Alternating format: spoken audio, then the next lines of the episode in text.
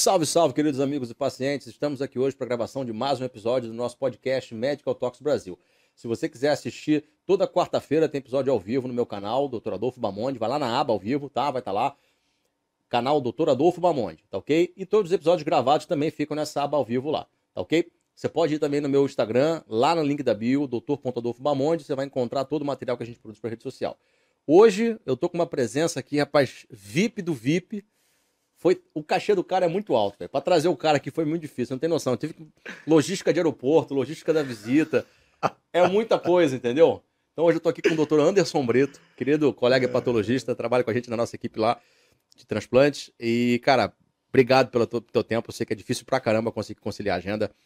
E vou pedir pra você se apresentar, falar um pouquinho da tua formação e depois a gente entra no tema. Hoje a gente vai falar sobre alterações nos exames do fígado. É isso?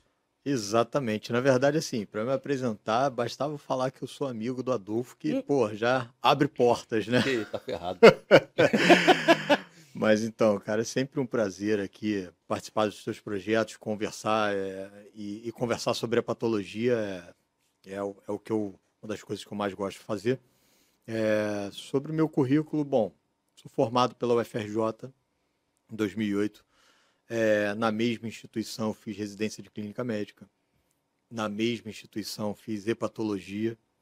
Na mesma instituição eu fiz o meu mestrado né, na área de cirrose hepática, avaliando disfunção endotelial, circulatória e microcirculatória, em parceria com o Laboratório de Biologia Vascular da Universidade do Estado do Rio de Janeiro. Né? Então, é... e nessa época, já na época da residência, de hepatologia, eu comecei é, trabalhando com transplante de fígado lá no início né, do programa do Hospital Adventista Silvestre, né, qual a gente faz parte.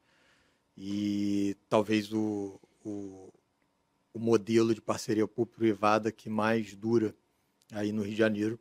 E então a minha vida sempre foi muito permeada de hepatologia, né? Então desde a faculdade mesmo, né? Contato com grandes mestres da, da, da universidade, o Henrique Sérgio, é, Jorge Segadas, grandes professores que eu tive ao longo da vida e que acabaram me iniciando no mundo da hepatologia, que é um grande universo, né, cara? Então, se você falar, é, a, a, apesar de ser uma especialidade pequena, né, muitos pacientes é, dizem ter dificuldade em encontrar o especialista de fato. Eu brinco que nós somos uma espécie em extinção, é né? é, mas nunca fomos muitos. Né? A, a, história da especialidade sempre se confundiu um pouco ali com a gastroenterologia, é, mas hoje cada vez mais está muito claro que são especialidades é, diferentes, né? e a hepatologia, com a sua própria Sociedade Brasileira de Hepatologia, é, tem bastante autonomia e, e convenhamos, né? o fígado é um órgão extremamente complexo para a gente abarcá-lo ali dentro de uma outra grande especialidade. Não tem como, né? É uma especialidade por si só. Né? Eu digo isso também como cirurgião. É. Porque assim, quando a gente se forma, né? A base para tudo é a cirurgia geral. Agora eram dois anos na minha época, agora são três anos. Mas a cirurgia de fígado é uma cirurgia que a gente passava longe. Ninguém fazia cirurgia de fígado. Você conta aí no Rio, quem faz bem feito mesmo cirurgia de fígado, você tem cinco pessoas, quatro uhum. pessoas que, que sabem operar isso assim com maestria, né? Que operam muito bem essa cirurgia. Então o fígado ele não é só complexo para tratar clinicamente, ele é complexo para poder tratar cirurgicamente também. Exatamente, né? exatamente. E eu, eu, também eu acho que é uma, é uma falha da formação do médico, é, essa questão da própria compreensão do que, que é patologia, uhum. como vive um hepatologista de trabalho, né? Como é que é a rotina do hepatologista. Eu achei que, tipo, o cara que era hepato, ele era gastro. Uhum. O cara, quando fazia gastro, estudava todos os órgãos digestivos e tratava tudo. Para mim era isso, quando assim que eu me formei depois que eu fui é, é, trabalhando né, da especialidade, que eu fui conhecendo como é que cada um trabalhava. E hoje a gente fala, tipo assim, é, é impossível você ter serviços complexos, como um transplante, por exemplo, sem um hepatologista. Sim. Assim como o nefro para o transplante renal. Né? Uhum. Né? É, apesar de. É. É, confundem hepato com hemato, hepato na gastro, é, é, é, é uma, uma grande confusão, mas é, de fato eu acho que o clínico hepatologista ele é um cara que precisa dominar né, algumas habilidades, né? E acho até que a temática, né, que a gente está tratando no dia de hoje, é, leva muito em conta isso, né? Habilidades de investigar. Porque o fígado, entenda bem, Adolfo, o fígado é um órgão extremamente complexo, né? Se você parar para pensar, é, a gente está falando de um órgão é, que é insubstituível. Esse é o primeiro ponto, tá? Sim. O fígado é um órgão insubstituível. Você, se parar o, o rim, você tem hemodiálise, né? Se você parar o coração, você tem devices hoje que fazem um trabalho do coração. Agora, o fígado, pulmão, inclusive, também. Né? Pulmão, né? É. Agora, o fígado, você não tem isso. Tem. Porque o fígado, ele tem uma complexidade funcional tamanha que nenhuma máquina daria conta. É óbvio que a gente tem algumas estratégias num quadro de insuficiência hepática aguda que conseguem manter o paciente ali estável né, até um transplante de fígado. E essa é a questão.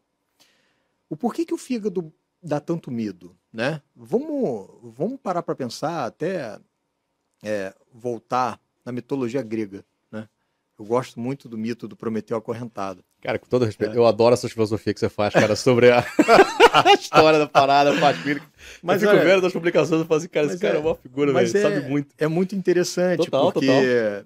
o fígado ele tem essa essa a gente tem a ideia da regeneração hepática, né? Um fígado é um órgão que consegue se levantar de qualquer pancada, né? Tem aquela coisa do, ah, pô, chegando época de festas do, de fim de ano, aguenta firme aí, fígado, faz o teu trabalho, porque eu vou te cascar. Tem essas, essas é, piadas, né? Sempre tem. Isso, por quê? Porque o fígado tem essa, traz essa ideia de capacidade regenerativa. De fato, ele é um órgão que tem fatores de crescimento específicos. Então, é um órgão que, do ponto de vista tecidual, ele tem uma capacidade de regeneração. Mas é óbvio que ele paga um preço por isso. Sim. E essa é a questão. E, mais importante, o fígado sofre em silêncio.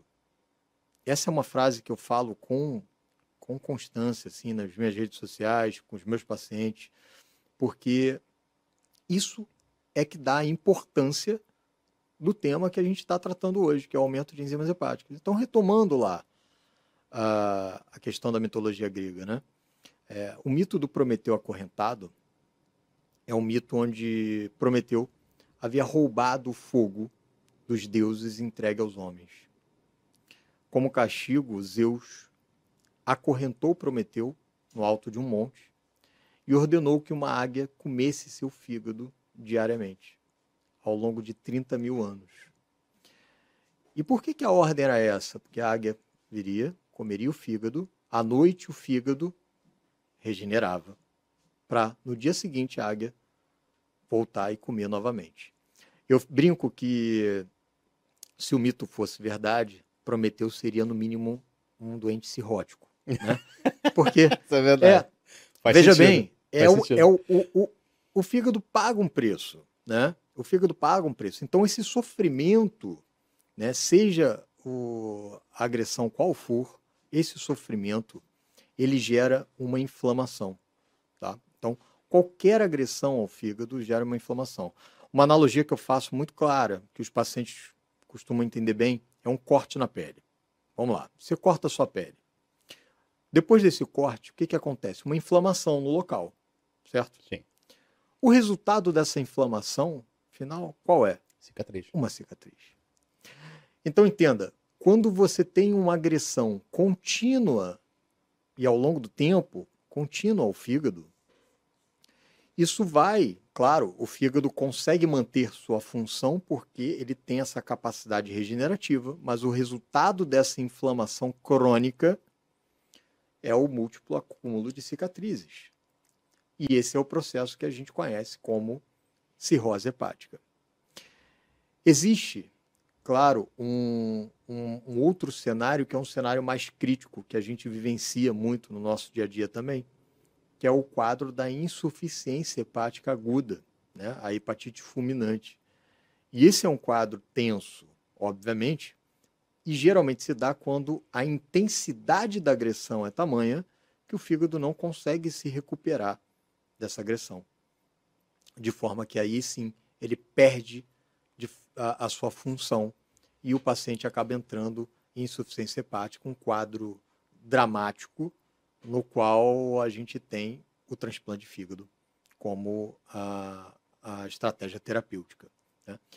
E qual é a importância? Portanto, eu acho que isso dá um, um, um norte do, da importância que é a gente saber investigar exames hepáticos alterados. Né? Seja porque esse paciente pode evoluir para um quadro crônico, caso uhum. não tenha a causa elucidada, seja porque a intensidade pode ser tamanha que não dá tempo de você agir, né? ou se você não fizer o diagnóstico, esse paciente poderá evoluir para uma insuficiência hepática aguda. Então, esses cenários é, tornam a habilidade investigativa de um clínico algo fundamental. E veja bem que eu usei o termo clínico. Eu não estou restringindo isso ao hepatologista. Tá? Uhum. Porque eu acho que todo médico precisa saber investigar alteração de exames hepáticos. Todo médico. Todo médico.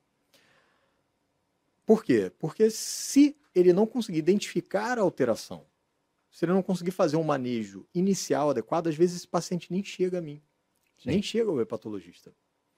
Então é fundamental que todo médico saiba o que fazer quando se depara com alteração de exames hepáticos. Né? É, eu, acho, eu acho interessante porque quando você, a gente se forma, uma das coisas que a gente mais é, acaba aprendendo a solicitar de exame, né? Que lance todas aquelas enzimas hepáticas, aquela coisa toda.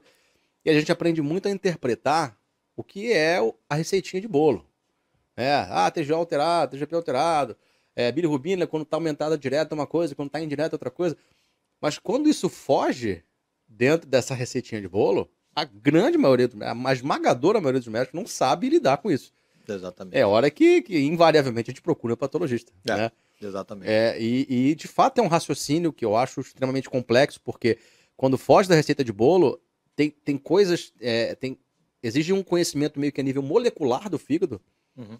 que não é todo mundo que tem. Só quem estudou isso profundamente vai saber. Uhum. Né? uhum. Posso estar errado. Não, não. Eu acho que é exatamente isso. A, a, a questão é, é, eu até, quando eu dou aula sobre injúria hepática, por exemplo, e final de semana passado eu estava em São Paulo falando justamente é, num congresso sobre injúria hepática, uma aula sobre DILI, e num dos slides eu falo, olha, quando eu devo me preocupar? A resposta é sempre. Quando devo buscar um hepatologista? A resposta é sempre. Porque você, muitas é, é muita responsabilidade para um órgão insubstituível. Você está de frente para uma agressão e ou você não não dominar o processo investigativo até sua ponta final e continuar com o paciente ali, tá? Porque muitas vezes é um, é um caso o paciente não sente nada, né? É, o fígado, lembra? O fígado sofre em silêncio, então o paciente não sente nada. O médico também entra num, numa situação muito cômoda. Ah, vou pedir uns exames aqui, pedir uns exames lá e volta em três meses. Olha, muitas vezes nesse processo né? A gente está deixando de agir numa janela temporal muito boa para determinada doença. Né? E, e, é, e aí é muito importante a gente colocar, você começou falando bem né, dessa receita de bolo que a gente aprende em faculdade, né? É, quais são os principais exames de fígado, né? Do que, que a gente está falando, né? Então, eu, eu sempre gosto de, de fazer algumas divisões, mais do ponto de vista didático, tá? Então, eu tenho as provas de lesão hepática, de um lado, e tenho as provas de função hepática, do outro. E é muito importante. E aqui já começa uma confusão do caramba. Confusão, assim, absurda. Muitos médicos não sabem diferenciar provas de lesão hepática de função hepática. E existe uma diferença e essa diferença é fundamental para você entender o prognóstico de uma lesão. Então, vamos lá. Provas de lesão hepática, ou seja, agressão. Não significa, eu não estou avaliando aqui a função do fígado. Eu estou avaliando tipos de agressão ao fígado. E aí, de forma muito didática, eu vou dividir agressões que são voltadas às células principais do fígado, que são os hepatócitos, e as agressões, que são voltadas aos pequenos canais, os canais de bile, né? o sistema biliar do fígado. Tá? Vamos dividir em dois, dois sistemas, vamos colocar assim, para que, que seja mais fácil a compreensão. E, e, detalhe, a gente, até na formação médica, eu não, não sei se na tua formação foi assim, mas a, a, a célula da via biliar, que é uma célula totalmente diferente da célula uhum. funcional do fígado, uhum. se chama colangiócito. Isso. Isso é uma coisa que muitas vezes a gente não ouve nem falar na faculdade. Exatamente, é. Né? é exatamente. Isso é uma coisa interessante, porque você vê, é tão deficitária a formação que a gente fica só preso ao hepatócito, é que é, é, a célula é funcional isso. do fígado, né? E aí, na hora de entender esses dois, vamos lá, entre aspas, bem entre aspas, dois compartimentos, esses dois sistemas, né, acaba se confundindo. Né? Então, do ponto de vista de lesão e agressão hepatocelular, ou seja, que predomina nas células principais do fígado, que são os hepatócitos, nós temos duas enzimas, que são os dois marcadores, que é a AST, né, TGO, e a ALT, que é a TGP. São aminotransferases. E as aminotransferases, elas estão presentes ali em grande quantidade nos hepatócitos. Então, a agressão aos hepatócitos eleva esses marcadores. E depois eu vou falar um pouco sobre diagnósticos diferenciais de elevação extrahepáticas dos amida, da, dessas aminotransferases. Ou seja, então, você não tem elas só no fígado? Não, principalmente a TGO, né? Uhum. a AST, porque ela está presente, por exemplo, em músculo. Sim. Né? Então isso é, um, é, uma, é uma outra vertente importante para a gente entender no processo investigativo. Também é muito pouco se fala na faculdade. Pouquíssimo se fala. Total. Então, nós temos a AST e a ALT, as aminotransferases, né, que refletem a agressão hepatocelular, e nós temos a fosfatase alcalina e a gama-GT, que são marcadores de lesão desse sistema biliar dos colangiócitos. Né? Então, nesse sentido, eu consigo padronizar o tipo da minha agressão em eu tenho uma alteração hepática, uma inflamação hepática de padrão hepatocelular. Né? É, um, um, veio um, um convidado é. extra aqui. É, Desculpa aí. Tem um padrão hepatocelular com os marcadores de AST e ALT. Tem um padrão colestático, uma hepatite colestática, que é agressão ao sistema biliar. Ou eu tenho uma hepatite mista, tá?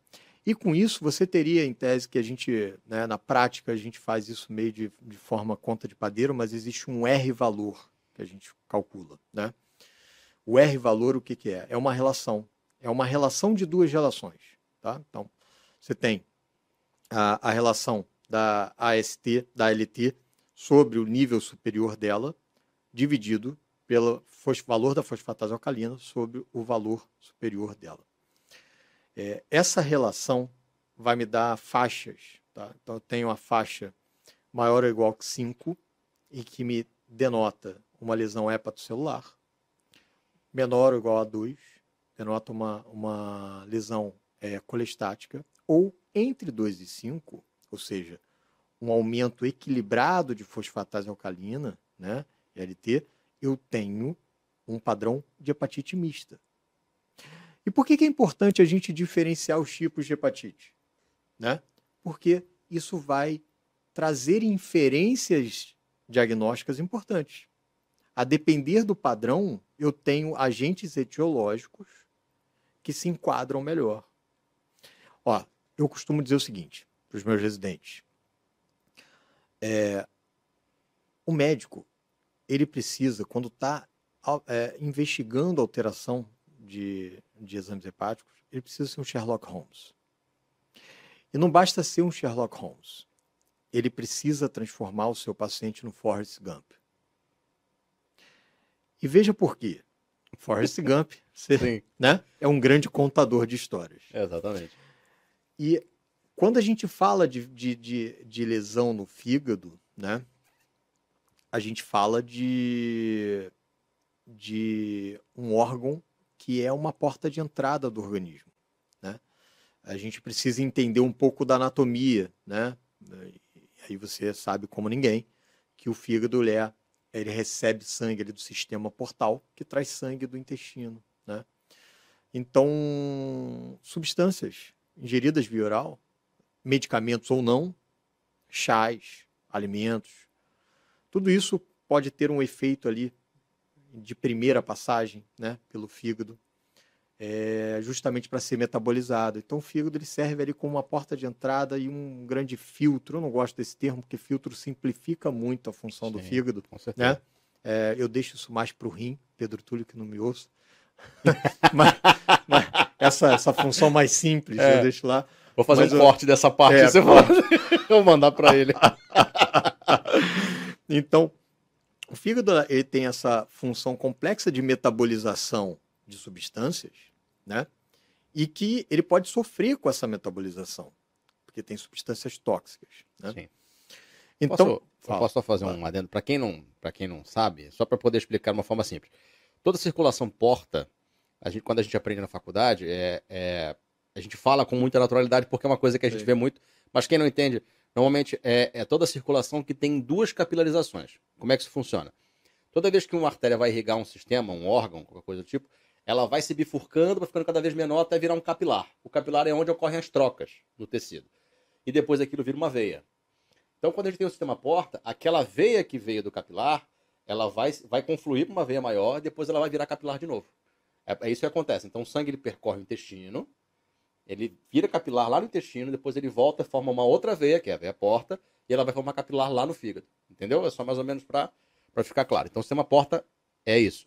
Tem, também tem na hipófise, inclusive, né? Não tem só no fígado. É, exatamente. Mas é esse tipo de circulação. Desculpa ter interrompido. Não, é perfeito. Então, é, é, é importante a gente entender né, esses padrões de lesão do fígado, porque são dicas diagnósticas para a gente entender os agentes etiológicos. Tá? Então, é, com relação a, a, esses agentes etiológicos, a gente tem um, um espectro gigante Sim. que todo médico precisa saber e alguns pacientes precisam estar atentos. E aí entra a habilidade do médico de transformar o paciente no Forrest Gump, porque muitos agentes etiológicos de agressão ao fígado virão da história que o paciente vai te contar. Ou seja, muitas vezes o paciente ele não se lembra ou não dá a devida relevância a um chá de cavalinha, por exemplo. Tinha nem que é isso. Pois é, é uma erva. Chá de cavalinha, ele tem uma, um potencial hepatotóxico, inclusive fibrosante. E ele é muito usado em fórmulas é, seca a barriga, de emagrecimento, é, é aquelas múltiplos, múltiplas ervas, e sempre você vê ali que a cavalinha está dentro do, do circuito. E, mas às vezes o paciente fala assim, ah, não, isso é coisa natural, né? Não vou nem falar para ele porque, porque aí o médico muito de forma muito é, simplificada pergunta o que que você você usa o que de remédios? Ainda usa a palavra remédios paciente não vai associar isso. Né? E, então, é, você precisa fazer com que o médico conte, é, que o paciente conte a história dele. Né? Você precisa fazer que o paciente conte a história dele. Conte o motivo dele estar tá tomando determinado chá. Que aí você vai entendendo e vai construindo aquilo e você vai colocando isso no nexo temporal. Né? Então, você entende que é, muitas vezes é fundamental para o médico e isso é importante que os pacientes saibam, que é resgatar exames antigos.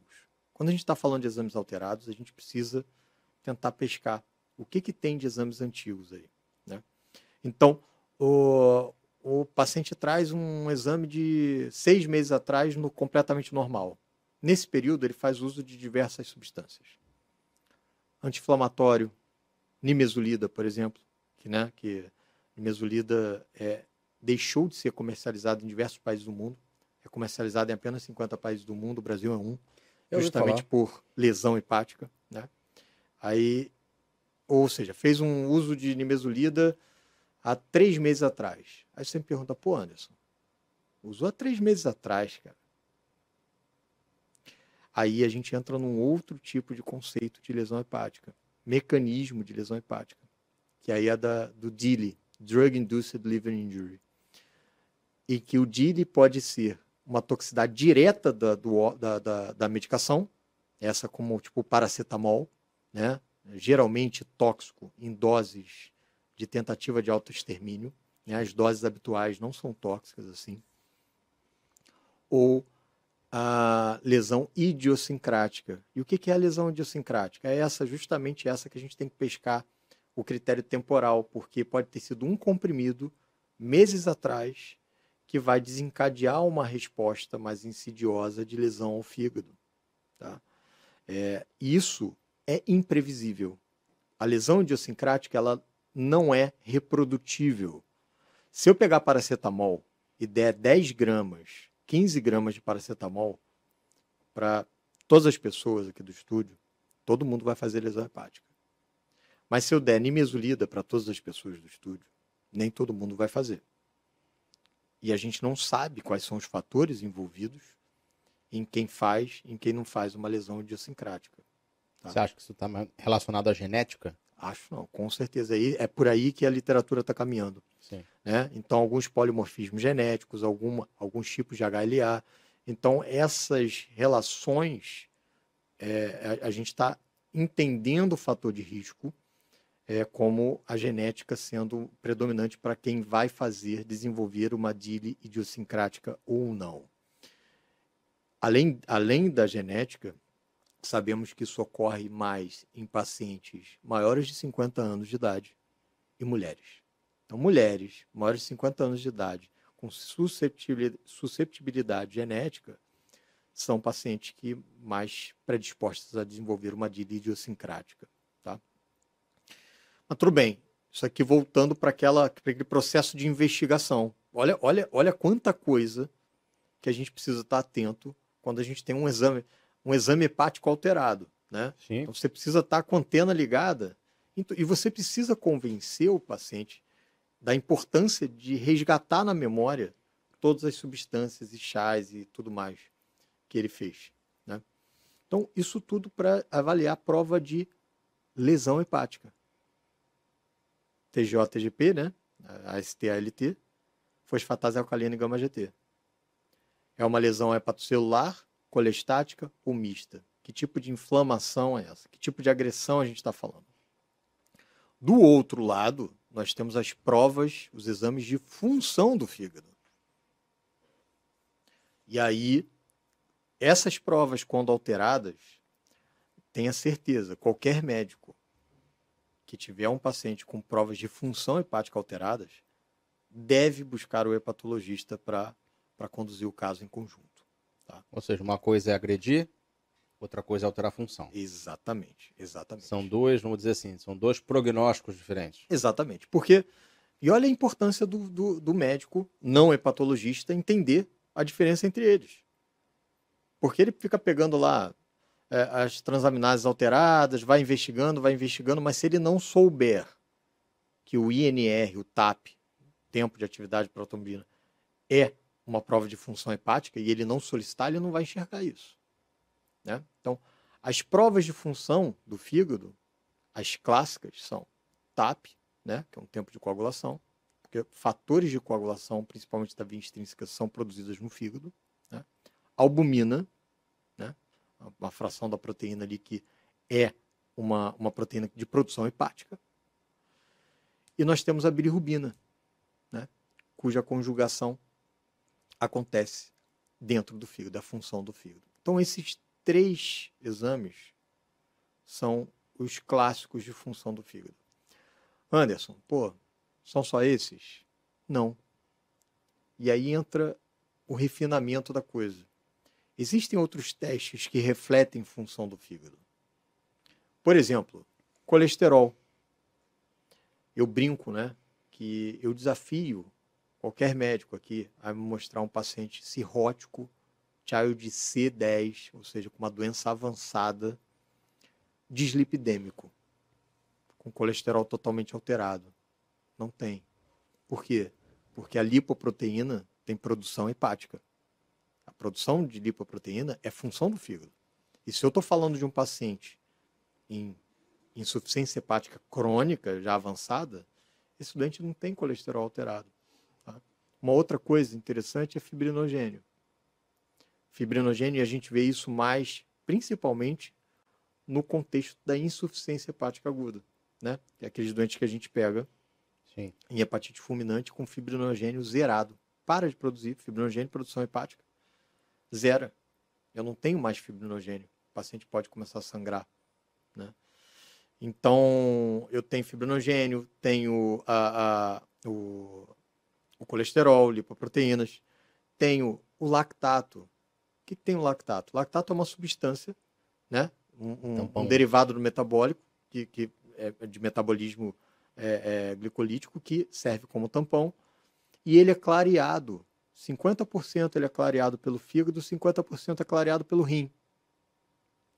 Se eu perco 50% do clareamento né, referente ao fígado, o que, que acontece com o lactato? Ele sobe. Outra prova de função hepática, não clássica, amônia. Por quê? A amônia absorvida ali pelo, no intestino, metabolismo né, proteico, uhum. é, geração da amônia, ela, essa amônia ela é metabolizada no ciclo de ureia aonde? No fígado. Então, é transformada em ureia. A amônia é transformada em ureia. Quando eu tenho um fígado não funcionante, os níveis de amônia acontecem o quê? Elevam. Então, e a gente pode falar de vários outros, tá? É, é, mas é só para entender que quando eu tenho provas alteradas de função do fígado, eu devo me preocupar. Eu preciso me preocupar. Porque aí, seja a agressão qual for, está determinando uma perda funcional do órgão. Tá? Então, é, é, essas provas laboratoriais é o básico que qualquer médico precisa saber. E Adolfo, os médicos não sabem interpretar provas de função e de lesão do fígado. Tão poucos sabem qual é qual. Então isso é fundamental. Essa informação é muito importante para a gente é, é, é, é, conscientizar né, o, o, o, médico não hepatologista da importância de entender e acompanhar evolutivamente essas provas. Né? Uma dúvida que eu tenho. Você, como hepatologista, é, acho que vai, vai ser a melhor pessoa para responder esse tipo de pergunta. Por exemplo, você tem é, dentro dos exames de check-up, inclusive pacientes saudáveis, né, assintomáticos, uhum. todos os caras vão no consultório e fazem, ah, pô, faz um exame de sangue, pede um exame de sangue para mim. E assim, é aquele batalhão, né? Uhum. Aquela lista gigante de exames que sempre tem ureia creatinina. Até o professor Edson da creatinina, lá, dose sua creatinina. Uhum. Não sei se existe algum hepatologista fazendo uma campanha em relação a alguma coisa, mas. Deu uma ideia aí. Vou fazer camisa e adesivo no pois carro é. daqui a pouco. e TGO, TGP, fosfatazalquilina gama GT, fazem parte de qualquer check-up, até onde eu conheço, todo mundo pede. E você acha que assim, isso é um exame que todo mundo tem que pedir mesmo? Ou você acha assim, galera exagera um pouquinho, não precisa pedir tanto assim? Não, eu acho, eu acho fundamental esse ponto, é, é importante esse ponto que você tocou. Eu sou um adepto do check-up hepático, tá? Eu acho que todo adulto precisa fazer um check-up do fígado, né? é, idealmente junto com o check-up anual que ele vai fazer, tá? Então, o check-up do fígado ele precisa ser feito. E aqui eu incluo, obviamente, uh, os marcadores das enzimas do fígado, os marcadores de lesão do fígado, né? Você pode até não pedir os de função do fígado, mas os de lesão do fígado você precisa pedir, né? E as sorologias de hepatites virais, tá? Por quê? Aí a gente tem, está lidando aqui com, com estou falando de três hepatites virais, as principais, a A, a B e a C. Tá? A A, ela não cronifica. Tá? A hepatite A, ela tem uma característica de ser aguda. Mas por que pedir a hepatite A? 90% da população já teve hepatite A na infância. Geralmente é um quadro mais brando, é um quadro que vem com uma gastroenterite, raramente a criança fica ictérica. Né? Então, a hepatite muitas vezes ela passa de forma é, é, silenciosa, vamos dizer assim, tá? subclínica. E aí a pessoa vai dosar, na, já na fase adulta, vai lá ver anticorpo IgG para hepatite A positivo. E às vezes o adulto se diz, ah, estou com hepatite A. Não, significa que já teve hepatite A em algum momento, geralmente na infância. qual é o grande problema? Por que, que precisa estar no check-up, na minha opinião? Porque se você tem um adulto que é, nunca teve hepatite A, né, ou seja, IgG negativo, esse paciente, essa pessoa, ela é suscetível à infecção por hepatite A, cuja transmissão é fecal oral, ou seja, alimentos contaminados e tudo mais, ou come na rua, né, o famoso mate da praia, né, aqui no Rio de Janeiro, que é, é, é bastante famoso, é, ou seja, água não tratada. Então, essa transmissão da, da é, essa hepatite A aguda na fase adulta pode vir causando mais estrago. E aí sim, você tem um modelo de hepatite colestática, ou seja, que causa aquela icterícia, né? E muitas vezes com gravidade, tá? É, é raro, na verdade. A, a evolução para a gravidade da hepatite A é rara, mas nós, como transplantadores, a gente já viu alguns casos. São direcionados, né? Para é, equipe, são então direcionados, um mas, mais de contato, né? Mas é, é o paciente ficar totalmente ictérico e às vezes demorar semanas é muito ruim, né? É afasta do trabalho, precisa ter uma, uma, uma alguns cuidados. Então, para que não passe por essa situação, existe a vacinação para hepatite A.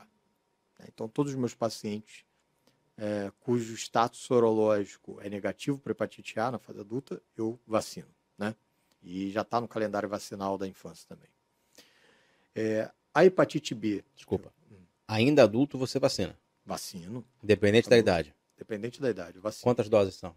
É, você tem a vacina com reforço de, de 30 dias, né? É, então, uma dose, duas doses. Tá? É, e a, isso do vírus inativado. Tá? Uhum.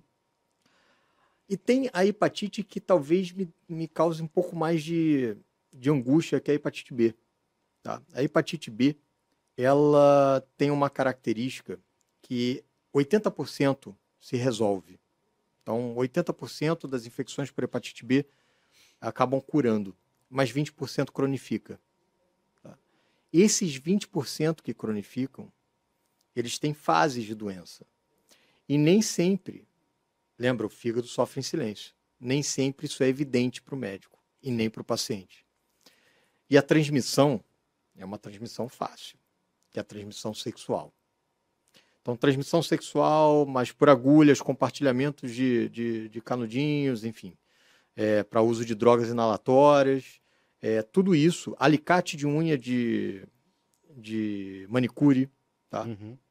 Então a hepatite B, ela é uma hepatite que pode cronificar, ela tem uma relação com o aumento do risco de, de carcinoma hepatocelular, dependendo da sua fase, tá? E cirrose. Então eu tenho dois desfechos uma vez identificado uma hepatite B que eu preciso evitar: cirrose e carcinoma hepatocelular mas eu preciso enxergar quem são esses pacientes. Tá? Aí a sorologia de hepatite B, aí é um, um, uma coisa à parte, porque não, não é tão simples como outros vírus. Então a gente tem um marcador que é um antígeno, que é o HBsAg. E o HBsAg, ele me diz se existe presença do vírus ou não. Tá? Então esse é muito importante. Então eu destaco três importantes que os médicos precisam saber, incluir ali no, no no check-up. O HBsAg, a presença do vírus, se está ou não. O anti-HBC significa o quê? O anti-HBC é um anticorpo que significa que o vírus ou está presente ou já passou por aquele organismo. Ou, ou ele está em cura, já curou. E aí, para onde eu vou olhar? Para o anti-HBS, que é esse terceiro anticorpo, que significa o anticorpo de defesa, que é o anticorpo vacinal também, ou o anticorpo de cura. Né? ou seja, de controle da doença do vírus. Né? O vírus do, da hepatite B é um HBV-DNA, que se insere no material genético, e aí ele fica é, é, controlado. Então, três, esses três marcadores sorológicos são fundamentais. Tá? HBsAg, anti-HBC, HBsAg, presença ou ausência do vírus. Anti-HBC, passou pelo, pelo corpo ou está presente no corpo. E anti-HBS, positivo significa que é, soro converteu, ou seja, tem proteção já, seja uhum. por vacina, ou seja porque o vírus passou e ele entrou lá naquela nos, nos 80% que acabam resolvendo, tá? E o terceiro vírus é o vírus da hepatite C. E o vírus da hepatite C, a gente tem hoje tratamento bastante eficiente para a cura da para resposta virológica sustentada, ou seja, que é o critério hoje de cura da uhum. hepatite C, né? Então, mas são todos vírus que agem silenciosamente. E por isso, eu acho que é fundamental a gente ter uh, os programas de check-up e que o fígado entre na, na, na, nos modelos de, de, de exames de rotina. Isso porque eu nem falei da doença hepática gordurosa metabólica, que é o carro-chefe hoje do consultório de qualquer hepatologista porque a prevalência chega a 30% da população mundial Sim. com gordura no fígado. E essa gordura pode causar inflamação hepática. Né? Então, é, eu acho que a gente tem um universo gigante para explorar. Os médicos precisam saber, qualquer médico precisa saber um básico de investigação de exames hepáticos alterados. Né? E o paciente ele precisa entender a importância daquilo que ele consome, a importância do que o fígado, um exame de fígado alterado pode representar e a importância de buscar um hepatologista caso se depare com, com, com um exame alterado. Né? Não, faz todo sentido. Uma coisa que, que só para deixar marcado. Então você recomenda, você como hepatologista, você recomenda que se, seja feito um check-up anual dos pacientes, contendo pelo menos TGO, TGP, fosfatase alquilina gama GT e as sorologias para os vírus A, B e C. É, a sorologia do vírus A, B e C, né? A sorologia do vírus A você faz uma vez, né? Sim, sendo IgG, né? É. Não precisa fazer mais. Exatamente. C, a, a, a via de transmissão do vírus, a, gente teve um, um, um, grande boom ali de transmissão, foi até a gente identificar o, o vírus nos bancos de sangue até o ano de 93, 94. Depois disso, a gente tem um controle muito adequado e a, a taxa de transmissão da hepatite C reduziu muito, mas a gente tem algumas populações de risco, né? E eu continuo sugerindo é, e acompanhando aqueles negativos. E hepatite B também, mas ali é, é uma coisa mais tranquila. Uma vez eu tenho um estado sorológico e conheço o meu paciente, né? Mas acho que vale sim acompanhar. Não existe uma padronização de um roteiro, né, um, um, um guideline a propósito disso. Mas eu acho que é o bom senso e conhecimento fisiopatogênico das doenças e das transmissões delas. Né? Então, isso eu recomendo sim. É, Para além disso, a gente tem com essa doença hepática gordurosa metabólica, a Sociedade Americana liberou um guidance em março desse ano, sugerindo que os pacientes com doença hepática gordurosa eles fossem anualmente submetidos a um teste chamado FIB4, que é um teste é, não invasivo, que utiliza transaminase, né, idade, para avaliar se é um paciente é, que a gente chama de at risk para fibrose avançada. Ou seja, você passa a controlar esse paciente pelo menos uma vez ao ano, para saber se esse paciente está evoluindo com fibrose do fígado ou não pela doença hepática gordurosa. Do ponto de vista prático, a gente acaba utilizando elastografia hepática transitória, que uhum. é um uhum. método mais prático. Mas do ponto de vista de, de saúde coletiva, né, essa recomendação é uma recomendação barata, e a calculadora do FIB4 você encontra em qualquer site, né, na internet de forma bem fácil. E é só colocar os parâmetros lá e você vai ter o, o o teu valor. Então, eu, eu, eu acho que é fundamental a gente acompanhar a doença uma vez estabelecida, então diagnosticada, você precisa acompanhar a evolução dela, né? Então isso é uma outra coisa. Tem uma doença hepática, sei o que é, acompanhe. Tem uma alteração hepática, não sei o que é, acompanhe. Mesmo que você não tenha fechado um diagnóstico, isso acontece muitas vezes, e por vezes você precisa, inclusive, biopsiar o fígado do paciente para tentar esclarecer, e às vezes a biópsia não esclarece. Sim. Né? Então isso pode acontecer. E o que, que você vai fazer com esse paciente? Você vai acompanhar de perto. Você vai ver se ele vai fibrosar ou não. Entende? Então, você vai ver o que a gente chama de desfecho duro, né? O desfecho duro na hepatologia é a evolução para cirrose ou carcinoma hepatocelular. Você vai acompanhar aquele caso. Tá? Então, é, essa, esse follow-up, o médico ele precisa estar tá ciente de que é fundamental fazer. Né? Ainda sobre a questão do check-up, então, do fígado, só para a gente encerrar essa uhum. parte. É, você falou da sorologia, você falou do TJGP, gama, gama GT fosfatase alcalina, e os exames de Prova de função hepática, você recomendaria também como os exames de, de, de avaliação de um check-up anual hepático? Não, assim? eu acho que uma vez que você tenha uma. Uma vez que você tenha uma alteração uma, ou uma hepatite crônica, é, convém você ter uma avaliação funcional de tempos em tempos. Mas como check-up, eu não vejo essa necessidade, tá? É, Acaba fala... que a bilirrubina entra porque é um hepatograma. Uhum. Agora, entrar no INR e tudo mais, eu acho que não é, é não, não, não tem essa necessidade. Né? Acaba que é, o, o, médico, quando vai avaliar, né, o hepatologista, pelo menos, já vem com uma, uma população enviesada. Então, já vem para mim com um problema. Então, o primeiro exame, eu geralmente já solicito.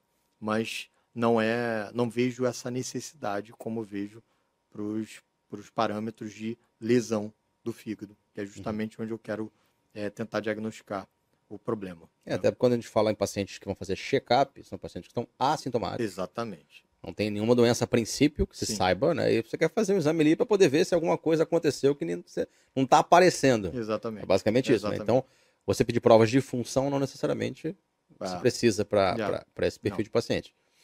Uma coisa que eu ia é, é te perguntar em relação à doença hepática gordurosa que você falou ali. É, depois eu queria fazer uma outra sobre a questão dos exames. O que você espera de um, de um exame de rotina?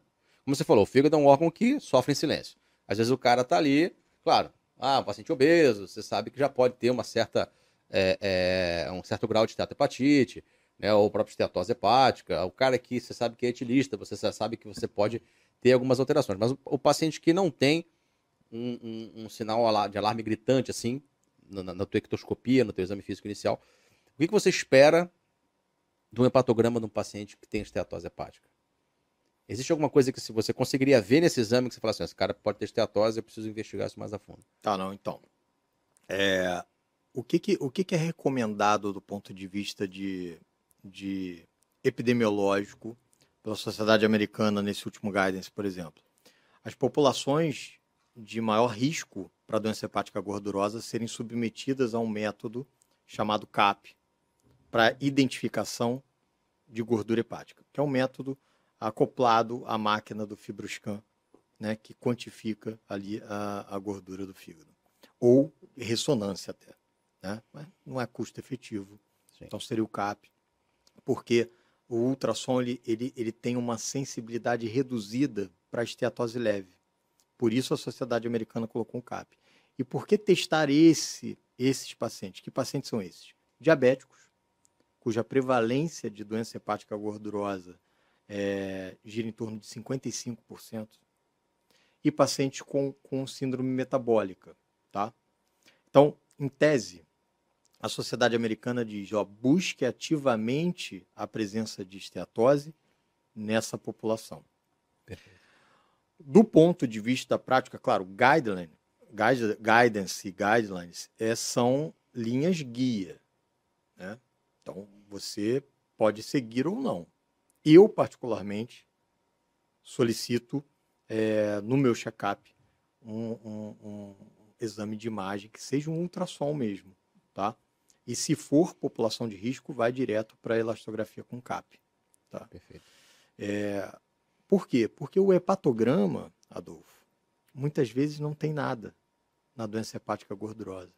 Muitas vezes esse paciente tem uma doença hepática gordurosa metabólica com inflamação do fígado, a esteatohepatite, né? E são é desses pacientes que vai é, que vão, vão surgir as fibroses, Sim. né? É, muitas vezes você tem a inflamação e você não tem alteração das aminotransferases. Então, você pode ter um hepatograma completamente normal e esse paciente estar com doença hepática gordurosa e pior, inflamando. Por isso, o diagnóstico, é, o diagnóstico padrão ouro, como é que eu faço o diagnóstico de esteatohepatite, de inflamação por gordura, pela esteatose? Quero saber se está inflamando o fígado do meu paciente que tem esteatose, doença hepática metabólica. Qual o, o instrumento diagnóstico? Biópsia do fígado. Perfeito. Você só vê se o paciente está na fase de esteatohepatite o padrão ouro é através da biópsia de fígado. Tá? Tirando isso, você tem ali o hepatograma, que, claro, se tiver alterado, ele tem um, um valor preditivo positivo bom para pensar em inflamação. Mas se ele estiver normal, ele não exclui a inflamação. Tá? Isso é importante a gente entender.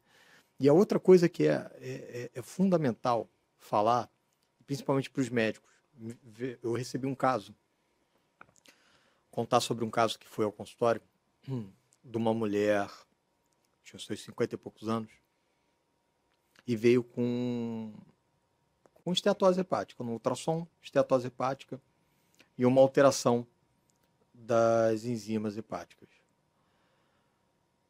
Olha que interessante.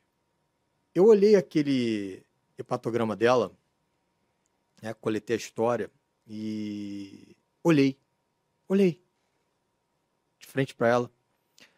E eu comecei a olhar na pálpebra dela e tinham marcas de chantelasma. Acúmulo de colesterol.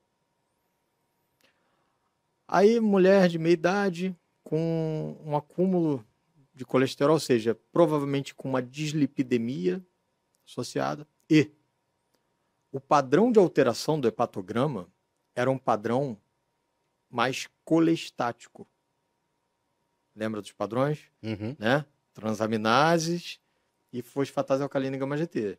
Tá? E tinha um padrão predominante colestático. Falei, bom, que estranho. Vai ter uma doença hepática gordurosa. E já veio com um diagnóstico, né? De outro colega, com, tem uma esteatohepatite não alcoólica, né, metabólica. Eu achei estranho, porque veja bem, 30% da população mundial tem doença hepática gordurosa metabólica. Significa dizer que esses 30% não terão outra doença hepática? É. Entendeu? Pode claro, ter alguma outra doença associada. Sim. E aí, conversando com ela, ela tinha história de prurido, de coceira. Solicitei um exame antigo de lipidograma, tinha um lipidograma alterado.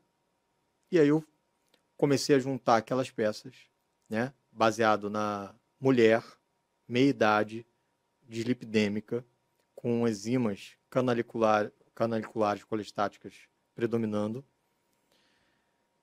Isso me chama a atenção para uma doença que é a colangite biliar primária. E eu pedi o anticorpo, né, que reflete o diagnóstico dessa, dessa doença, que é o antimitocôndria, e veio positivo. E aí eu comecei a tratar as duas doenças, a doença hepática gordurosa metabólica e a colangite biliar primária. Isso é uma nota de atenção, porque é, é, como é a doença da moda, muitos profissionais vão falar, ah, pô, tá, mais uma esteatose, mais uma esteatohepatite. Ela é muito comum o paciente ouvir do médico. Eu acho lastimável o médico que vira para o paciente e fala, você tem que fechar a boca e fazer exercício. Como se fosse algo fácil. Sim. Entenda. Se fosse fácil, o paciente já estava fazendo. Né? Ninguém quer ficar obeso né? e, e sedentário por opção. Entenda o motivo desse, desse paciente estar tá se comportando dessa maneira. Então o motivo pode ser psiquiátrico. E aí eu vou além. Qual é o nível de conhecimento de psiquiatria que os clínicos têm hoje? Zero. Entende? Você precisa, você precisa entender algo de psiquiatria. Você Cirurgião, precisa então? entender. Mas aí tudo bem, né? Não tá faz a menor ideia do que, que faz. Você precisa entender qual é o tipo de fome que predomina num paciente teu com doença hepática gordurosa metabólica. Né? Você uhum. tem um doente com fome cerebral, você tem um doente com um distúrbio de saciedade, ou seja, ele não consegue ficar saciado. Esse doente se beneficia do Ozempic, por exemplo. Mas é um paciente com fome hedônica, aquele que tem craving, aquele que precisa comer determinadas coisas, determinados alimentos, né? Você vai, é o cara que, que vai fazer bariátrica, mas vai beber leite condensado, porque ele tem uma, um, um tipo de fome que você não vai tratar com Ozempic. Entende? Uhum, sim. E por que, que eu tenho que entender isso? Por que, que o hepatologista precisa entender os tipos de fome? Porque sem ele atuar no tratamento específico da fome, ele não vai fazer com que o paciente perca o peso. E, portanto, ele não vai alterar o pilar principal fisiopatogênico da doença que ele está tratando, entre aspas. E aí fica aquele jogo de enganação. O paciente volta no teu consultório, ah, perdi um quilo depois de três meses. Ah, beleza, vamos lá, vamos continuar, melhora isso, vai nutricionista. Volta depois, ganhou aquele quilo. Aí volta depois, perdeu dois quilos. E a gente fica nessa, nessa relação que eu, eu, eu digo que beira toxicidade. Sim. Não é uma relação profissional adequada, porque o médico ele precisa ter um comprometimento com o tratamento do paciente. Então, eu faço um questionário. Existe um questionário hoje, né? o, o TFEC de 21 é, perguntas, para você tentar identificar qual é o tipo de fome. Por exemplo, entende? Eu ontem mesmo estava em reunião com um laboratório que analisa microbiota intestinal. Por quê? A gente sabe que disbiose intestinal, ou seja, alteração das bactérias do intestino, parecem ter relação fisiopatogênica direta com doença hepática gordurosa metabólica. Não há nenhum tratamento à luz do conhecimento atual que indique uma intervenção precisa da microbiota para que melhore o, a doença hepática gordurosa, porque os estudos são muito heterogêneos. Mas a gente vai caminhar para isso. Com e certeza. tem, inclusive, transplante fecal já envolvido com estudos é, de grande porte. Então, o médico ele precisa ter um comprometimento de atualização, precisa ter um comprometimento de conhecimento fisiopatogênico e ele precisa atuar com, com o paciente dele de forma mais ampla. O paciente não é um fígado que senta na tua frente. O paciente é uma pessoa. É um conjunto de órgãos com interações complexas. E é essa interação, é compreendendo a interação toda essa interação. E todo o distúrbio que envolve essas interações é que ele vai compreender o binômio saúde-doença. E só compreendendo isso é que ele vai tratar. Perfeito. É. Perfeito. É. Eu costumo falar para os residentes que o bom médico, ele por natureza é um indignado. Você entende o que eu falo? Perfeitamente. Eu, porque assim, é você, você dentro da tua da, da, própria história que você contou, você recebeu um paciente, já vem encaminhado de fora, com um diagnóstico. Aí você olhou os exames e você, assim, essa conta não está fechando. Tem alguma outra coisa aqui que está passando. Então essa indignação de falar assim, essa aqui precisa alguma coisa acontecer aqui para poder investigar isso mais a fundo. Então isso praticamente marcou minha vida em vários pontos. Eu vi que, que grandes profissionais têm essa indignação meio que dentro deles, assim, tipo, o cara quer esclarecer, quer esmiuçar até uhum. o final ali. Isso já me ajudou, inclusive, em algumas situações. Posso contar uma história que não tem nada a ver com esteatose hepática, não. Conta. Mas essa, essa indignação aí foi uma coisa que me fez até ganhar mérito dentro da minha residência. Uma vez eu estava com um paciente com uma, um quadro infeccioso que a gente não conseguia determinar bem o foco. Né? Era uma paciente que tinha tratado um câncer coloretal, tinha um catéterzinho de químio. Aí o catéter estava com um aspecto mais ou menos, a gente falou assim, ah, vamos tirar esse catéter, porque pode ser o foco, pode ser o catéter. Tiramos o catéter, antibiótico venoso, hemocultura veio, eu não lembro agora exatamente a bactéria que veio, mas precisou de um antibiótico de amplo espectro. Fizemos antibiótico para ela. Mas eu ia no quarto, toda vez eu olhava a mulher, eu falava assim: essa menina tá estranha. A menina tem alguma coisa que eu não tô sabendo o que é. Dentro da minha ignorância, né? Médica ali, dentro do que eu podia avaliar, eu falava: essa mulher não tá normal. Aí chamava um chefe, chamava outro. Olha aqui comigo, o que, que você acha? Ah, não, tá. Tá tranquilo, tá tranquilo, tá tranquilo. Eu falei: não, não tá tranquilo. Aí um dia de noite, tava lá, ela já tava internada, tinha uns quatro dias. Aí eu fui lá, falei: fui ver essa. Quero, quero ver essa mulher de novo. Ela deve estar estranha, alguma coisa está acontecendo, de repente eu vou fechar o diagnóstico hoje. Voltei lá, ela estava mais estranha ainda. Respiração estranha, o jeito de falar, fala entrecortada. Falei, gente, o que, que essa mulher tem? Falei, cara, vou botar essa mulher na UTI. Aí eu fui lá na UTI conversar com um colega que estava de plantão. Aí o colega, por. Chama, chama isso do que você quiser, né? Deus, destino. Uhum. Por, por coincidência, sei lá, ele, o colega ali era cardiologista especializado em ecografia. Uhum. Eu falei, cara, vem cá, vem um caso comigo. Eu comecei a passar a história toda pra ele. Eu falei, cara, eu quero botar essa mulher na UTI. Pô, cara, não parece ter indicação pelo que você tá falando. Eu falei, eu sei, cara, mas ela tem alguma coisa que eu não tô sabendo o que, que é. Eu falei, cara, tu não quer dar uma olhada nela? Eu falei, cara, deixa ela 48 horas aqui. Bota na minha conta, fala que foi culpa minha. Eu não falei com o staff, alguma coisa eu fiz aqui, mas uhum. deixa ela aqui, por favor, que eu não tô contente com ela no quarto. Eu botei ela lá no CTI. Aí ele olhou pra ela e falou assim: realmente tem uma coisa estranha com essa mulher. e essa menina daqui, essa menina dali. Aí ele pegou o aparelho de ultrassom, uhum. passou e viu. Cara, era um derrame pericárdico. Uhum. Era um empiema pericárdico. Tinha um derrame pericárdico com é, é, debris, né? Com, com aquela uhum. alteração. Conclusão, cara. Na mesma noite o paciente chocou. Eita. Precisou entubar. Tava gravíssima na manhã, no período da manhã. O pessoal da torácica foi chamado e fizeram uma janela pericárdica, drenou, a mulher tá viva. Graças a Deus, ficou bem. Mas assim, foi a indignação é isso. que me moveu. É, é o comprometimento, Adolfo. Você é. se comprometeu com, com, com, com, o cuidado daquela, daquela paciente. Uma vez que você, você identificou, primeira coisa, análise crítica. Sim. Todo médico precisa ter análise crítica. Seja de um estudo, de um artigo, seja do seu paciente. Você fez uma análise crítica, tem alguma coisa errada. Você pode não identificar exatamente o nome, sobrenome da alteração. Sim. Mas você identificou que aquilo ali é, é, é algo alterado e você viu a, a, necessidade de aumentar a vigilância, o nível de vigilância. É perfeito. Às vezes a gente fica preso, isso é uma briga que eu tenho, a guideline, né? Ou Sim. a protocolos, né? Ah, porque não tem critério para ficar no CTI.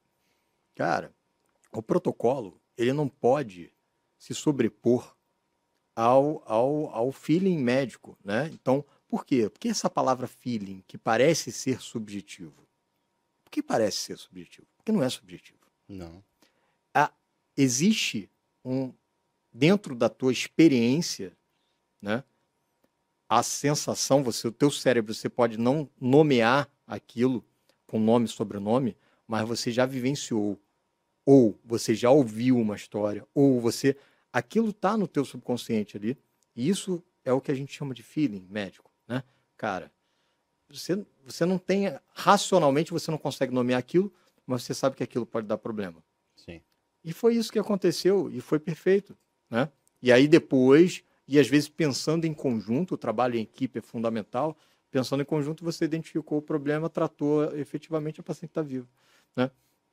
É, essa análise crítica, ela só vem se o paciente, se o médico tiver comprometimento, né? E ter comprometimento, ter análise crítica, sem ter conhecimento, você está uhum. perdendo um pilar. Exatamente. E aí vem a atualização. E aí vem a necessidade de estar tá estudando. Eu falo com meus residentes o seguinte: eles chegam é, eu peço para eles estudarem determinado tema, eles não estudam e tal. Eu falei, cara, olha só, se vocês estão esperando a temperatura adequada, um ambiente com o silêncio adequado, né? A CNTP, ah, né? É, CNTP, né? Você tem todas as condições ali necessárias para você estudar, né? Direitinho, sublinhando. Cara, esquece, bicho. Então você vai parar de estudar. Exatamente. Entende? E hoje a gente tem é, canais, né? De, isso aqui, uma pessoa, um médico, ele pode estar no trânsito do Rio de Janeiro, né? Eu demorei 30 minutos para vir para cá.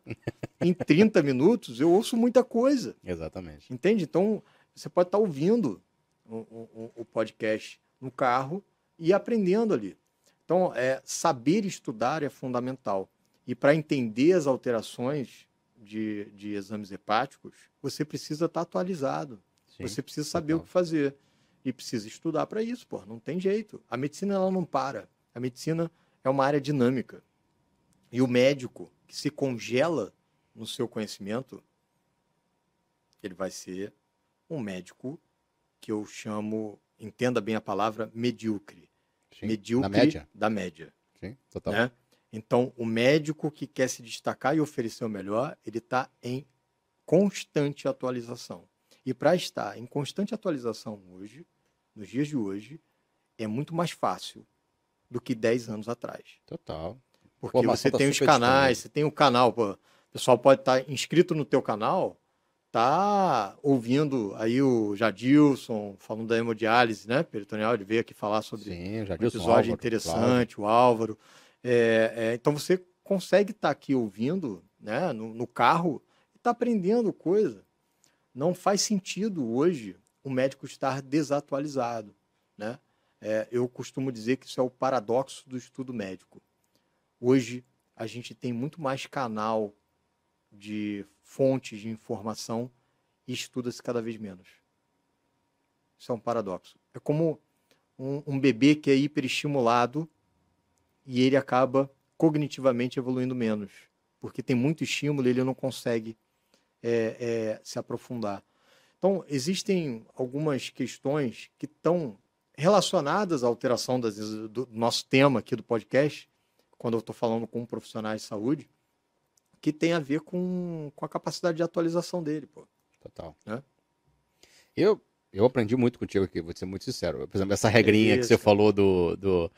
da... Eu até esqueci agora exatamente, eu vou te perguntar de novo depois. É, quando você faz a, a, quando você quer saber se a hepatite ela é colestática, colestática ou. É. Né? Isso, isso a isso gente vê. É, isso a gente vê. É, é oriundo mais do, do, dos, dos estudos de Dille, né, em que você faz o R valor, calcula o R valor. O R valor ele te permite no numerador, basicamente, no numerador você tem as aminotransferases é, e, e no denominador você tem a fosfatase alcalina, né? Então, quando você tem uma relação maior com mais aminotransferase, obviamente o numerador está maior, essa relação vai dar maior ou igual que 5. Então, significando que você tem uma lesão com predomínio hepatocelular. Né? Se você tem um denominador maior, mais fosfatase alcalina, você tem uma relação menor do, ou igual que 2. E aí você tem você está de frente para uma, uma hepatite de padrão colestático. Né? E entre 2 e 5 você tem uma hepatite que a gente chama de hepatite mista, é quando os dois alteram de forma proporcional. Né? E aí fica entre 2 e 5. Eu achei isso fantástico. É, é Simples é. e fantástico. Simples, mas, assim, na prática, na prática, a gente faz isso meio que de conta de padeiro, né? Sim, Ali de sim. cabeça e tudo mais, né? Para você tentar definir o padrão de lesão, de lesão hepática, né? E, por, por exemplo, clavulin, antibiótico, extremamente prescrito, sim. é o medicamento mais envolvido em injúria hepática no mundo ocidental. Também não sabia disso. Pois é. E, é, e clavulin é extremamente prescrito. Né? Então, para você ter uma ideia, a lesão do clavulin, que é mais é, relacionada ao clavulanato, ela é idiosincrática e pode vir a, desenvol a, se desenvolver quatro meses depois do uso. E às vezes de um único comprimido, porque não é dose dependente, é idiosincrática. Isso é uma loucura, né? Pois é. Então, mas o clavulin, ele é muito, ele é muito envolvido em toxicidade hepática. Né? Assim como a nimesulida, no campo dos anti-inflamatórios, você tem o que a gente chama de HILI, que são a, a, a toxicidade hepática é, relacionada a ervas. E aí você tem a cavalinha e tudo mais, o chá, o Brasil é um, é um país de dimensão continental e uma tradição muito forte em fitoterapia e tudo mais. Acho que é interessante a fitoterapia, mas ela não tem uma regulação. Sim. E por não ter uma regulação, a gente não consegue saber exatamente o que está sendo consumido, em quais doses e tudo mais. Então, é, isso aí é um mundo, a parte, a, parte a toxicidade hepática, e, e, que a gente tem drogas que a gente prescreve muito rotineiramente, diclofenaco, nimesulida, clavulin, que estão envolvidas em muitas hepatotoxicidades. É, aí entra aquela coisa de você saber primeiro, o médico que está prescrevendo tem que saber que aquilo pode causar problema. Sim. Né? Esse é o primeiro, primeiro ponto. Porque depois aparece o problema, ele vai falar, ah, isso aí deve ter sido. Não, calma aí. Se você nem sabe que o clavulanato é causa, a causa mais comum no mundo ocidental de dílio medicamentosa idiosincrática, pô, você não vai, você não vai pescar isso, né? É, quem. Quem perguntaria, assim, você tomou nimesulida ou clavulin há tantos meses?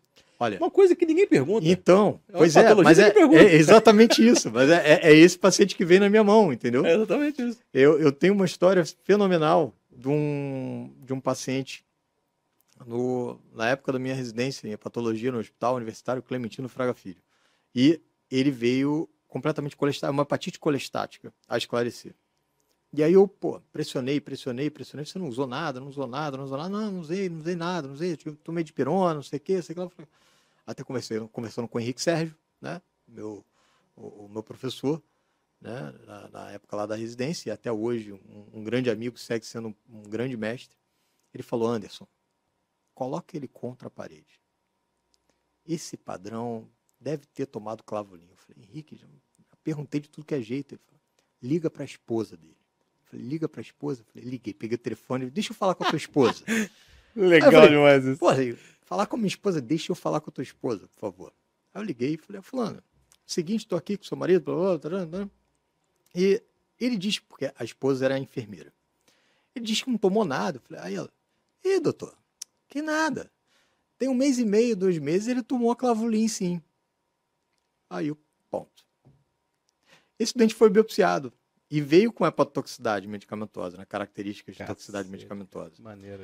Então, é, é, a importância de transformar o teu paciente em um contador de história, às vezes você precisa de apoio dos familiares, tá é, entendendo? Você precisa, é, é, é, house total, sabe? Você é. tem que investigar aquilo de tudo que é forma, né? Tem um, tem um programa americano de, de medicina de emergência que eu acho interessantíssimo a, a, o approach que eles fazem com, hum. com com os pacientes. Tipo assim, chegava um paciente na emergência, lá você tava de tudo, né? Tipo, baleado, esfaqueado, aquela coisa toda. Mas qualquer caso que levantasse uma suspeita diferente, de todo do processo que fez o paciente ir para lá, eles mandavam um oficial na casa do cara. Aí o oficial ia lá saber o que tinha pra acontecido. Investigar. É, é porque é. às vezes uhum. o cara tá omitindo alguma informação. Sim. Um caso, por exemplo, né, disso que, que eu falei, foi um episódio até que me marcou. O cara, o cara chegou na emergência com a mão amputada. É. Você, hum. Como é que isso aconteceu? Ah, o cara ah, me drogaram, não lembro. E não sei o que, não sei o que, mandaram o oficial na casa do cara. Acharam a mão, a mão do cara no congelador. Eita. Aí levaram pro hospital, falou, pô, tá, tá, tá recente, vamos reimplantar. Aí o cara, aí o cara, tipo assim, mudou a perspectiva dele, mudou a, a face dele, tá, as expressões. Falou assim, se implantar de novo, eu vou tirar de novo. Que loucura. Foi auto-infligido. E os caras só descobriram porque foram investigar a casa do cara. Então, assim, é, é o tipo é. de coisa que a gente não vê na prática médica por aí. Não, não. Isso é claro. muito diferenciado. É, é, você chegar é, nesse nível de investigação. É, é, é, o que eu digo, né? O médico precisa ser o Sherlock Holmes e ele precisa transformar o seu paciente no Forrest, Forrest Gump. Gump. Isso é fundamental na, com, relação ao fígado, em investigação de doenças hepáticas. Seja um Sherlock Holmes e transforme seu paciente no Forrest Gump. Mensagem do dia. Mensagem do dia. Mensagem, mensagem do, do, episódio. Mensagem, mensagem do episódio. Bom, quero gravar contigo um dia de teatose, então, hein? Vamos programar vamos, isso aí. Vamos programar, claro. Eu queria te perguntar uma coisa, é, é, eu acho que é uma coisa muito corriqueira, na verdade, dentro do, da programação do médico, né, dentro do dia a dia do médico. É, a gente está acostumado a pegar muita, é, muita rotina laboratorial que vem, TJ, GP, fosfatase, gama GT, e a gente de vez em quando pega ali, ah, um TGO de 80, um TGP de 60. Tem uma alteração que é discreta, Muitas vezes até a fosfatase e gama também estão levemente alterados, alguma coisa assim. É, existe um... A gente ignora normalmente essas pequenas alterações. Mas existe um nível de corte, eu diria assim, numérico, dentro do exame laboratorial que chama atenção, que você fala assim, esse cara precisa investigar, ou qualquer alteração precisa ser investigada? Existe sim, o corte é acima do valor superior da normalidade. Entenda, qualquer a alteração hepática, enzima hepática, o fígado, que é um órgão que já sofre em silêncio, precisa ser investigado. Tá? É claro que existe um corte para você considerar uma lesão clinicamente significativa, né? Isso é comum com DILI. DILI clinicamente significativa é quando você tem cinco vezes o valor superior da normalidade das aminotransferases ou duas vezes o valor superior da normalidade da fosfatase alcalina, tá?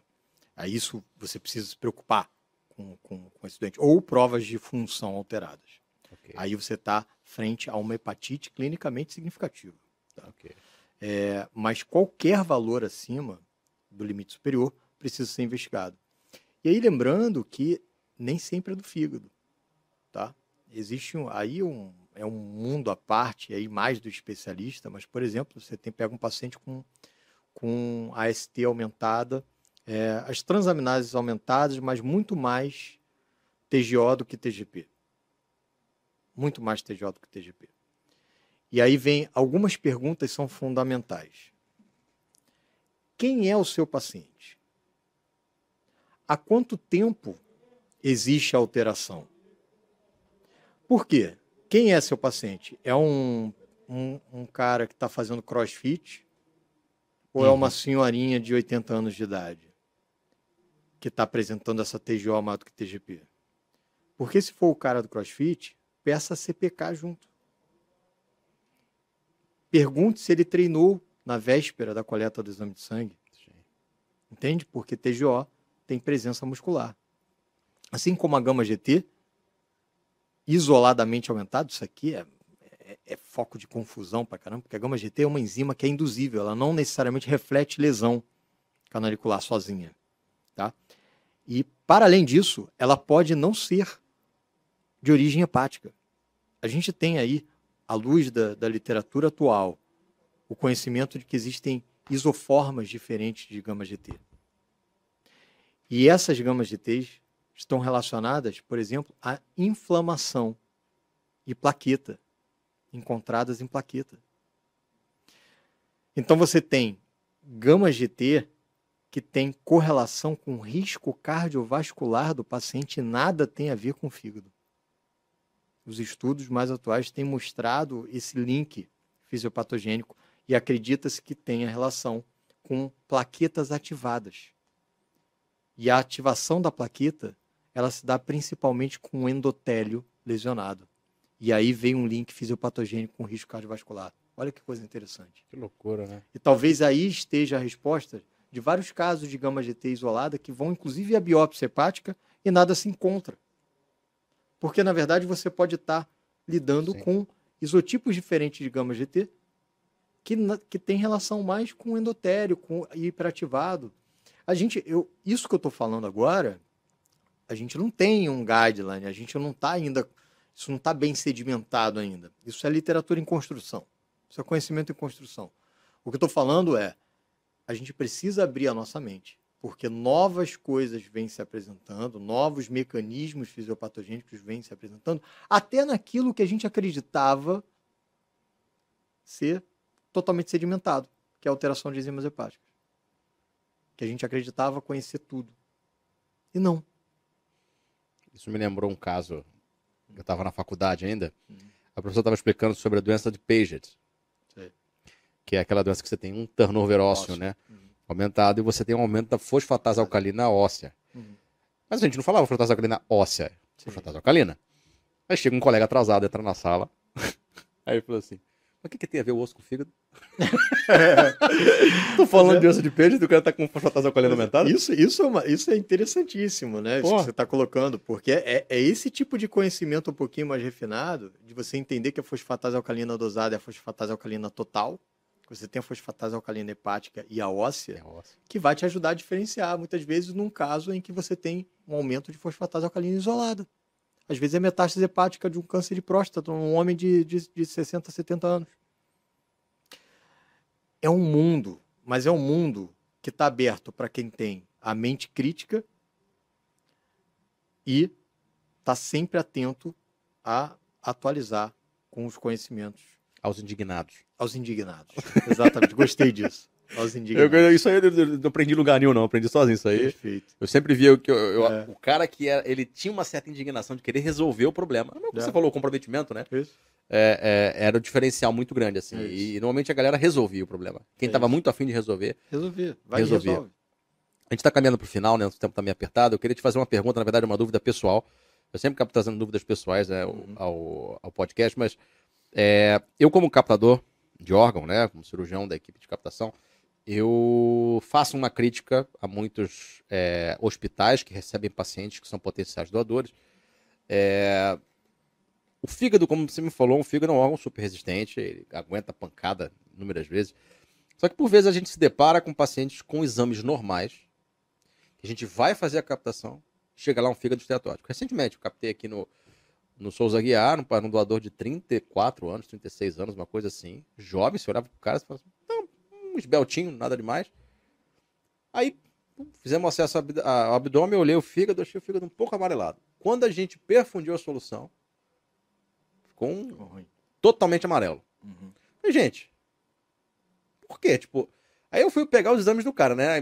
Bateu indignação, uhum. fui lá no, uhum. no, no prontuário, falei, cara, não tem nada alterado aqui. Uhum. Tipo assim, você, você acha, como hepatologista agora, uma visão um pouco mais uhum. específica, existe a necessidade de, um, de uma investigação de um potencial doador de fígado, né, um cara em morte cerebral que vai doar o uhum. fígado, para a gente é, é, avaliar a viabilidade desse órgão, porque quando a gente vai, quando a gente aciona uma equipe para poder fazer a captação, gasta-se dinheiro, a equipe fica cansada, muitas vezes vira noite. Então, assim, é, existe alguma coisa que a gente possa fazer nesse sentido? É, é... Entendi. É, olha só, a gente pode tratar esse assunto de com duas vertentes. Primeira coisa é lembrar, três em cada dez vão ter esteatose. Prevalência Sim. da população. Tá? 30%. Sendo que os doadores talvez até um pouco mais, porque geralmente são pacientes com AVC, ou seja, são pacientes já com alguma síndrome metabólica ou diabetes presente, né? E esses uhum. pacientes têm 55% né, de prevalência estatística. Então, é claro que seria muito interessante a gente ter algo que não só o macroscópico, né? Que não, não que evitasse toda essa mobilização num fígado sabidamente esteatótico. Mas eu acho que custo-efetividade a gente teria que ter um pouco mais claro isso na nossa, na, na nossa ideia. É claro que para isso você demanda um estudo de custo de mobilização da equipe, né? custo de, de mobilização do material, o custo emocional da família. Então, é, é, porque a gente precisaria incluir um método que tem maior sensibilidade para detecção de esteatose. E que métodos são esses? CAP, pela elastografia hepática, então a gente teria que fazer em todos os doadores de, de transplante de órgãos. É, é factível de ser feito? É. Você tem hoje aparelhos portáteis de elastografia. Sim. Né? Profissional pode avaliar o nem tanto, né? Pois é, aí a gente entra num outro problema. E ressonância com codificação de gordura. São os métodos mais, mais, mais sensíveis à detecção da esteatose mínima. Mas você tem o ultrassom, e o bom velho ultrassom, que é presente na maioria dos hospitais, seja do SUS, e minimamente ali um ultrassom para algum método de imagem que identifica alguma presença de gordura, mesmo sabendo que é um método com uma sensibilidade menor.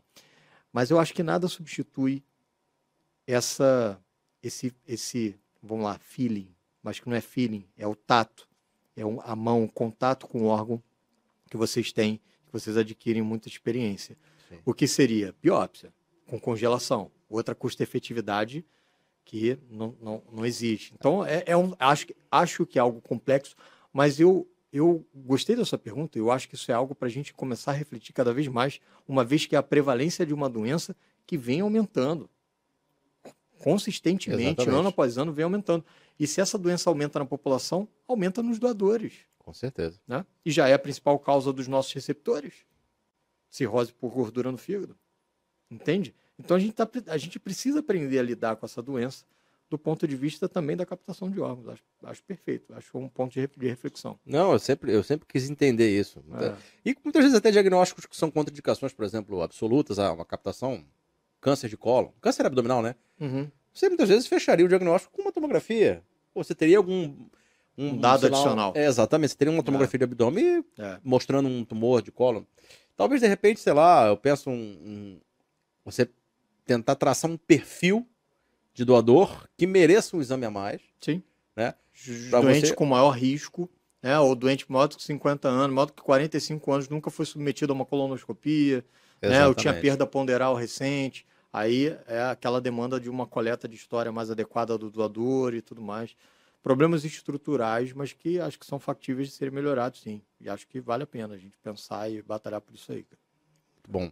Mas eu queria agradecer a tua presença aqui, que a gente está caminhando para o final. É... O tempo está meio apertado. Mas já, cara. O tempo oh, não, contigo, né, mano? Eu gosto de bater papo contigo, a gente vai, vai aparecendo ideia nova aqui. Vamos marcar outro, tá? Por tá favor, bom. quero muito. Sei que é difícil, mas vamos, vamos, vamos agendar isso aí. E eu queria que você deixasse uma mensagem final, seja para os pacientes ou até mesmo os colegas médicos, pode ficar à vontade. Olha para a câmera ali. Ó, tá bom. Ó, acho que mensagem é. São algumas. Primeiro, Lembrem-se, o fígado é um órgão que sofre em silêncio.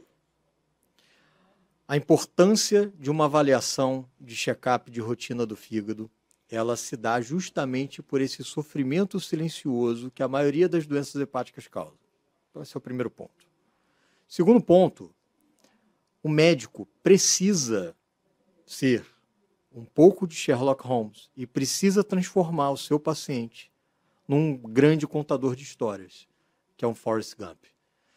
Por quê? Porque muitos diagnósticos de hepatopatias, né, de alteração de exames hepáticos, ele vem da história do paciente. Não é história só recente, é uma história que muitas vezes demanda meses atrás e até mesmo anos. Você precisa ter exames laboratoriais pregressos, sempre ajudam também. Então, ter essa habilidade de fazer com que o seu paciente conte a história é fundamental. E o paciente precisa entender que ele precisa contar tudo para o seu médico quando você está lidando com um processo de investigação hepática. Lembrar que nem é, nem, não é só porque é natural que não faz mal, né? É, produtos naturais podem fazer mal, então conte tudo para o seu, para o seu médico para que ele possa raciocinar melhor em cima do seu caso. Eu acho que isso é o, são as mensagens principais e o médico, pelo amor de Deus, atualize sempre, né? É, ouça cada vez mais aqui o canal do Adolfo, né? Seja um indignado. Seja um indignado, né? E eu acho que assim a gente vai ter uma, uma relação médico-paciente e um esclarecimento desse binômio saúde e doença cada vez melhor, né? Perfeito, professor. Muito obrigado, tá? Imagina. Mais uma vez. Tamo então, aí. já vamos sair daqui, vamos, vamos agendar ali, tá? No próximo, por favor. tá, beleza. Ó, esse foi mais um episódio do nosso podcast. Não esquece de se inscrever aqui no canal, tá? De clicar no sininho para ativar a notificação. Você vai ser sempre avisado quando tiver vídeo novo surgindo. Vai lá no nosso canal de cortes, Cortes Medical Talks Brasil. Se inscreve lá, que lá tem os highlights de cada episódio. Tá ficando muito interessante, tá com bastante conteúdo. Tá ok? Para quem não consegue assistir o episódio inteiro, né? Tem os vídeos mais curtinhos, tá bom? Então, muito obrigado e até o próximo.